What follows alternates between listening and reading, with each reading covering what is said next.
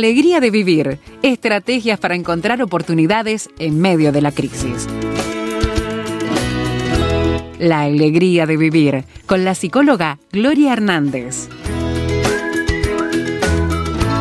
Ya estamos tan cansados de hablar de disfunciones, de hablar de problemas, que estamos tratando con Gloria de mirar desde el otro lado, de cómo poder comunicarnos de manera positiva, esperanzada, de manera que podamos construir otro ambiente en nuestro círculo de influencia. Bienvenida Gloria, gracias por estar con nosotros. Gracias Esteban, realmente siempre es una alegría poder estar aquí en Radio Transmundial y bueno, apostando a este gran tema de la comunicación, justamente en un medio de comunicación tan importante como es la radio, que sabemos que llega a tantos lugares y bueno, eh, la alegría de poder saber que eh, desde este lugar el aporte que, se hace desde todo corazón y desde lo mejor de nosotros realmente pueda redundar en, en mucho fruto de bien para las familias y para la vida de las personas en esa vida que Dios quiere que cada día sea más plena, eh, más feliz, más bendecida, más fructífera. Y bueno, este es el aporte que desde este lugar estamos haciendo. Y estábamos hablando entonces de cómo comunicarnos y estamos hablando de ciertos elementos muy prácticos y que tienen que ver con la cotidiana de todos los días que decidimos cómo hacerlo y terminamos hablando de la sonrisa y la sonrisa como un elemento contagioso que transmite eh, un estado de ánimo, pensamientos diferentes, incluso cuando ni siquiera hablamos. Exactamente, cuánto nuestro semblante eh, muestra, cuánto expresa. Por eso la sonrisa es un sello importante que podamos este, siempre tenerlo como canal de comunicación, aún en el momento más complicado y más difícil, que podamos apelar a esa sonrisa que Dios puso a cada uno de nosotros para que la usemos como medio para un fin que siempre va a ser el fin de poder este, tener una mejor relación y comunicación o aún reconciliarme en una situación ríspida o difícil que pueda estar viviendo con, con, otra persona. Hablábamos la importancia de la palabra y tomamos siempre la referencia por supuesto, de la palabra de Dios en el libro de Proverbios, que siempre digo, el libro de Proverbios es como el manual de vida, de, cómo hay que vivir sabiamente, realmente poder siempre ir hacia ese libro de Proverbios que es tan práctico y tan concreto. Y allí nos hablaba que por un lado, ¿Qué puede dificultar la comunicación sana? Hablar demasiado. Por eso, refrenar la lengua es prudencia. Hablar demasiado, las muchas palabras puede haber pecado a la vez, en el otro extremo, no hablar lo suficiente, ¿no? Este, sino que, sí, poder decir la palabra dicha como conviene. Pero también hay otros aspectos que, que matan una buena comunicación. Y otro aspecto tiene que ver con las exageraciones. En el, el, Proverbios, en el capítulo 23, versículo 13, dice la palabra de Dios. Dice el perezoso, el león está afuera, seré muerto en la calle. Y bueno, ¿qué imagen nos da justamente esto? ¿no? El perezoso es el que no quiere salir a la calle a trabajar, a ganarse el pan, el fruto de, de su trabajo. Entonces, ¿qué hace? Pone una imagen tan exagerada como esta, ¿no? El león está afuera y voy a ser muerto si salgo, ¿no? Entonces, qué, qué bueno, que podamos revisar que muchas veces el exagerar, esa exageración que justamente busca justificarse o que, que, busca poner al otro o la situación de una manera tan dramática y tan horrible que al final impide que realmente bueno, podamos hablar con claridad y con sinceridad. Porque la exageración lo que deja de ser es ser sincero, ser eh, claro, sino que en realidad estoy maquillando o agrandando un punto de la realidad del cual, tal cual es, tal vez me es muy difícil confrontar, entonces trato de exagerarlo. O lo veo en el otro, que lo exagera, y en esa exageración muchas veces lo que hay es mucha manipulación, justamente para que para sacar mi propio beneficio y en el fondo que no haya una verdadera reconciliación, un mm, verdadero arreglo. Mm. Entonces, cuidemos de las exageraciones. Y si uno la ve en la otra persona, poder mostrarlo, como hablamos, con respeto, con la palabra dicha como conviene, pero decir, bueno, no, esto no es así, Yo creo que esto está siendo mm, dramatizado, exagerado. La, situación tal vez es más sencilla, es mejor, hasta con una sonrisa decirle, mira, es mucho más sencillo de lo que hoy lo estamos viviendo. Entonces, que podamos ver las cosas tal cual son sin agrandar. Otro aspecto que también dificulta mucho una comunicación es el culpar a los otros. Si vamos al mismo Génesis, cuando Dios creó al hombre y a la mujer, la primera pareja humana, ya allí apareció los primeros conflictos de comunicación. Cuando en Génesis capítulo 3, desde el versículo 11 al 13, eh, Dios, bueno, interpela, ¿qué pasó? Dios sabía lo que había pasado, pero bueno, confronta. Y eso es algo que realmente es una referencia de la comunicación humana. Aún en lo difícil, no es pasar por alto porque sí lo que realmente es grave. Hay que hablarlo, hay que confrontarlo con respeto, con la palabra dicha como corresponde, pero hay que hablarlo. Y Dios así nos deja ese ejemplo. Y va hacia Adán y le dice, ¿qué pasó? Y Adán que responde, la mujer que me diste por compañera me dio del árbol y yo comí. Le echo la culpa al otro. La culpa la tiene la mujer que me diste, por eso yo pequé, por eso no te obedecí. Y va Dios a la mujer. No, porque si era la culpable. Mm, claro. ¿Y qué vas a decir? No, que no solamente le eche la culpa a la mujer, sino que la mujer que tú me diste. exactamente. Mm, culpando no solo a la mujer, sino ahí está. En última instancia culpa a Dios, ¿no? Vos elegiste esta mujer que, mirá, me hizo meter la pata, ¿no? Sí, sí. Y, y bueno, Dios va hacia la mujer. ¿Y qué dice la mujer? Tampoco se hace cargo, tampoco asume. Dice, la serpiente me engañó y yo comí. Y realmente cuánto daño hace a la comunicación, a la relación humana, el culpar al otro. Y el no hacerme cargo y responsable de, lo, de la parte que me toca a mí. Cuando tratamos parejas y, relaciones de familia, aún trabajando en equipos de trabajo, este es uno de los aspectos medulares. ¿Qué decir? Lo sano que es, bueno, poder mirar mi parte. Siempre decimos, toda relación se construye de a dos o de a varios. y por lo tanto, cuando hay un conflicto, hay una parte que le toca al otro, sí, y hay una parte que me toca a mí. Entonces, ¿dónde comienza la resolución del conflicto? ¿Mirando lo que hizo mal el otro? No, justamente, la resolución del conflicto comienza empezando a mirarme a mí mismo. Esta referencia en el Génesis clarísimamente la muestra Dios en esto de cómo se resuelve un conflicto. Justamente apelando a que, a ver, ¿quién se hace cargo de esta situación que pasó?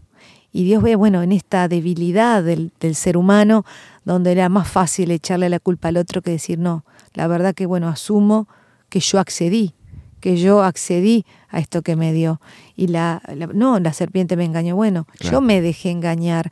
Yo por mi curiosidad, por, por también por el orgullo, la soberbia, por el deseo de ser, bueno, más que seré como Dios, eso. Por todo eso que se mueve en uno y que uno tiene que ser muy honesto en e, mirarse en ese espejo, que aunque a veces es doloroso, más vale tomar conciencia de ese espejo y de lo que me muestra con dolor, porque muchas veces es con ese dolor que vamos a poder sanar y empezar sanando mi vida, ¿no? Y permitiendo que Dios sane mi vida cuando asumo con dolor de que sí, hay una parte, esto tuvo que ver conmigo y no mm. con el otro. Cuando en una relación de familia, de pareja, en un equipo de trabajo, se dan situaciones de conflicto y cada uno empieza a mirar en su propio espejo, realmente ahí empieza la verdadera sanidad y la verdadera resolución de los conflictos. Mm. En los grupos de padres, en el centro de rehabilitación de, adicciones, este, es tan lindo cuando uno empieza a ver ese proceso que, que, hacen los padres y que hacen los chicos.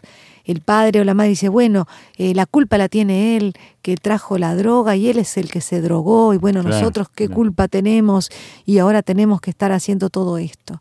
Hasta que empiezan a mirar y decir, wow, cuánto desde mi rol de papá o de, mi rol de madre este, yo tenía que revisar. Y que hubo, eh, no para culparse, sino para mirar las responsabilidades, decir, bueno, de mi parte esto no lo hice bien, esto lo tengo que hoy cambiar, tal vez no supe escuchar adecuadamente a mi hijo, tal vez no pude decir la palabra como convenía, dicha como conviene, tal vez exageraba y dramatizaba las situaciones. Y todo eso que fue haciendo, que se generara una brecha en la relación con mi hijo. Y que obviamente no es culpa porque cuando uno ama al otro, lo que lo hace no, no va a ser para dañarlo. Y siempre se lo decimos a los padres, no es culpa, sí es mirar la responsabilidad, es decir, cuando se hicieron este, cosas que tal vez no estuvieron adecuadamente hechas. Entonces, pero cómo decir eso, cómo confrontarlo desde un punto de vista constructivo, ¿no? Exactamente, y desde un punto de vista totalmente desde la sinceridad, de la transparencia, es decir, primero me quiero mirar en mi propio espejo para poder decir, bueno, me hago cargo de la parte que me corresponde y a la vez, bueno, si la otra parte también se hace cargo de lo que le corresponde, cuán bien y cuánto empieza a cambiar la dinámica de ese grupo, de esa familia, cuando hacemos esto. Hacemos una pausa en la conversación con Gloria Hernández. Estamos mirando entonces cómo lograr una comunicación que nos lleve a eliminar ciertos vicios que hemos desarrollado como raza humana, que lamentablemente están universalmente extendidos y así nos llevan muchas veces las cosas, porque parece que esa tendencia al mal eh, lamentablemente nos mm. impulsa a hacer cosas incorrectas. Bueno, hacemos una breve pausa y seguimos charlando. Si quiere opinar, póngase en contacto con nosotros. WhatsApp, signo de más, 598 91 610 610.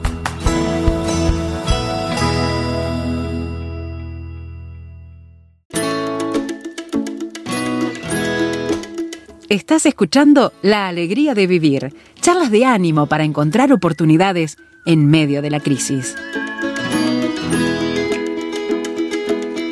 Estamos con Gloria Hernández, estamos hablando de la comunicación, estamos hablando de las posibilidades que Dios nos da porque fuimos creados a su imagen y semejanza de vivir de otra manera y no seguir reproduciendo cosas que simplemente fomentan más de lo que ya conocemos todos los días.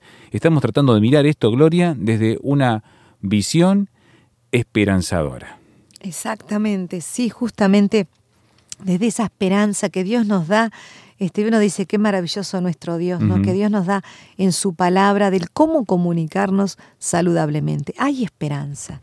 Aún en esa familia o en esa relación donde uno dice, bueno, ya se cortó, se rompió la comunicación, ya no hay más que hacer, porque cuando se quiebra la comunicación, se quiebra la propia relación y se destruye una relación que tal vez se agarrada a tiempo o tomando estas herramientas comunicacionales se puede volver a restaurar. La esperanza en la restauración es clave y, y totalmente vigente hoy a partir de estas herramientas que el mismo Dios nos da a través de su palabra.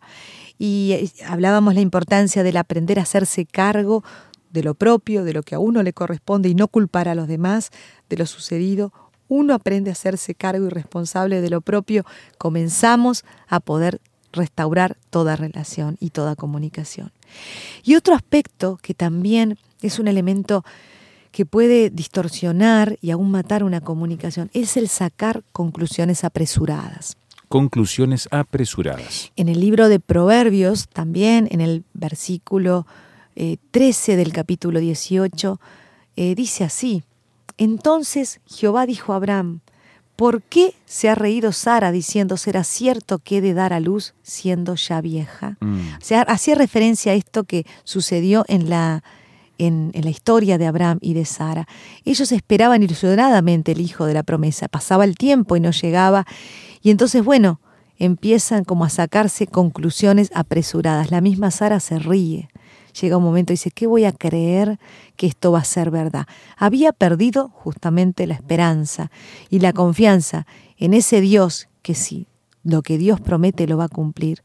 Y en esa conclusión apresurada, bueno, realmente cuánto daño se produjo, porque el no creer y el no confiar y sacar una conclusión apresurada finalmente llevó a decisiones equivocadas. Entonces, que podamos pensar que justamente antes de sacar una conclusión, yo pueda tener la mayor cantidad de información sobre esa situación. Que no me apresure a, sacar una conclusión que tal vez pueda equivocarme y a la larga arrepentirme. Sí, porque opinamos de entrada en caliente, como decimos, y mm. metemos la pata, ¿no? Exacto, y ahí en esto de, en, esa bronca o en esa ira que no nos deja pensar con claridad, uno finalmente toma decisiones apresuradas y después lamentablemente se arrepiente.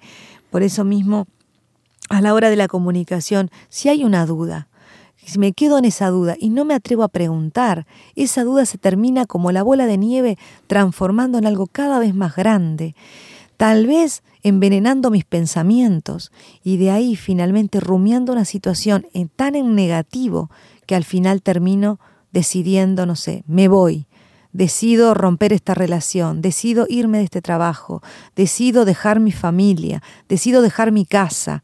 ¿Por qué? Porque empecé con una duda, una conclusión apresurada de algo que me faltaba información. Y siempre decimos, cuando hay un vacío de información, uno tiende a llenarlo con la propia fantasía. Y la fantasía siempre es más grande que la realidad. Entonces, si hay una duda, qué bueno es ir y preguntar y no sigamos alimentando pensamientos negativos que después como la bola de nieve se hacen una luz que termina aún hundiéndome a mí mismo. Por eso es importante a la hora de la comunicación informarnos, preguntar y sacarnos toda duda. Porque como tal cual tú decías, Esteban, en caliente, enojado, uno termina haciendo cosas que en el fondo después se puede llegar a arrepentir. y acá está el otro gran elemento que queremos puntualizar de eh, aspectos que matan una buena comunicación, que es la ira, el mal manejo de la ira. En el libro de Proverbios, en el capítulo 19, versículo 11, dice, la cordura del hombre detiene su furor y su honra es para pasar por alto la ofensa. Entonces, la, ¿qué es la cordura del hombre? Actuar con cordura, que es la diferencia de locura, no en dar a lo loco, sería con cordura.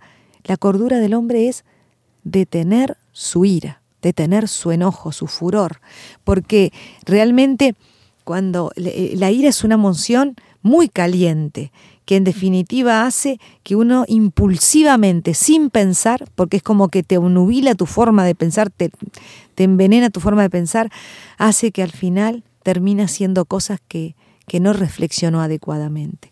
Por eso la persona con cordura, ¿qué, ¿qué tiene que hacer? Detener la ira. Hablábamos en otros programas, respirar hondo, contar si es hasta 100, porque 10 no me alcanzó a hacerlo. Esa pausa de respirar hondo, de estirarse y de poder contar ayuda a que en ese momento uno pueda pensar o empezar a, de alguna manera a, poner aire a esos pensamientos tan calientes que están a punto de explotar. Eh, bueno, esto es como una bocanada de aire que le da a esos pensamientos para poder pensar de otra manera. Porque en esa ira uno con, con la palabra puede llegar a decir cualquier cosa. Tremendas palabras hirientes y agresivas. Y además, siempre hemos citado mucho a Víctor Frankl, quien este, este psicólogo, logoterapeuta, que vivió la experiencia del campo de concentración en la Segunda Guerra Mundial. Y él decía, de hecho destina un capítulo de su libro El hombre en busca de sentido, lo titula El insulto. El insulto. Y justamente es esto, él dice que mucho más doloroso que los latigazos que pudieran recibir de los nazis eran el insulto y los insultos, las palabras hirientes. Porque después que se va el dolor físico, se va en un rato, en un tiempo, pero el dolor emocional, esas palabras que lastimaron, él dice, laceraron el alma, a veces son una vida y que cuesta mucho llevar a cicatrizar o que cuesta mucho llegar a perdonar, porque son esas palabras que siguen carcomiendo el alma porque quedaron ahí. ¿Sí? De, doliendo y lastimando. Por eso siempre el Señor como pone en su palabra, la importancia de la palabra dicha como conviene, esa imagen de la palabra como manzana de oro con figura de plata es la palabra dicha como conviene, con ternura, con delicadeza. Y bueno, y tomando este aspecto del insulto, de, de la ira, realmente dice este proverbio, la cordura del hombre detiene su furor y su honra, ¿qué es? Pasar por alto la ofensa. Pasar por alto la ofensa. Muchas veces nos ofenden. Ahora, está en nosotros quedar carcomiéndome, envenenando mi mente y mi corazón con esto que me dijo, decir, bueno, paso por alto esta ofensa. Eh, alguien decía, y qué lindo esto que decía, que miremos a los niños, ¿no? Los niños se pelean jugando y, y dicen, bueno, ya no te quiero más, y se pelean, pero no sé, a los 10, 15 minutos, bueno, se amigan de nuevo y los ves o al otro día jugando de nuevo juntos. ¿Y por qué? Y uno dice, esa, eso tan lindo, tan sano del corazón de un niño, donde eh, el ser felices está mucho más y es mucho más poderoso que el propio orgullo personal. Y a veces lo que nos hace costar este, tanto el pasar por alto las ofensas es porque es nuestro orgullo personal y nuestro amor propio herido que hace que al final uno se quede en una posición de no perdonar y, mal consigo mismo y con el otro. Por eso, cuando el Señor dice, miremos y seamos como niños, uno piensa en este aspecto, es eso de que el, el niño pasa por alto la ofensa, se pelea, pero bueno, a la hora, al otro día está jugando de nuevo con ese amigo, porque por encima de su orgullo está la, importancia y el valor de esa relación de amistad y está el valor de la felicidad que esa relación implica para él. Entonces, qué lindo que podamos ser como los niños, ¿no? que pongamos por encima la relación a nuestro propio amor propio herido.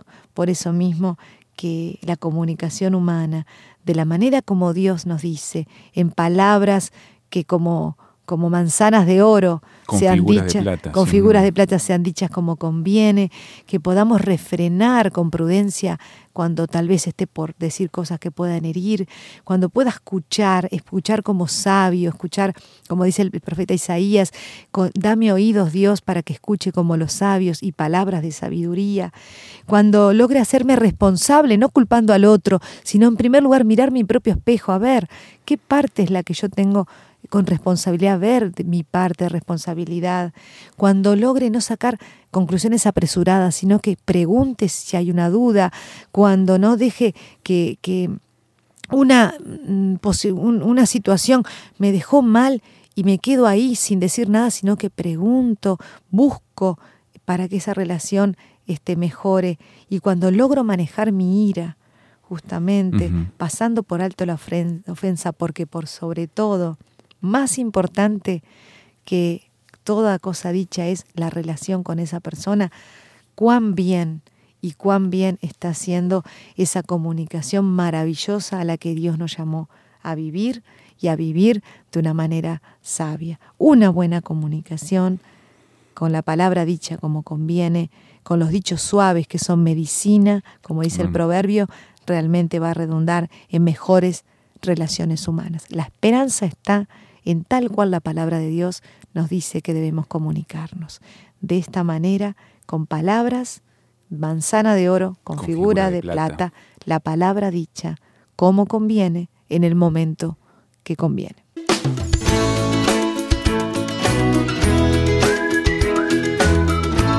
La alegría de vivir con la psicóloga Gloria Hernández es una producción de Radio Transmundial.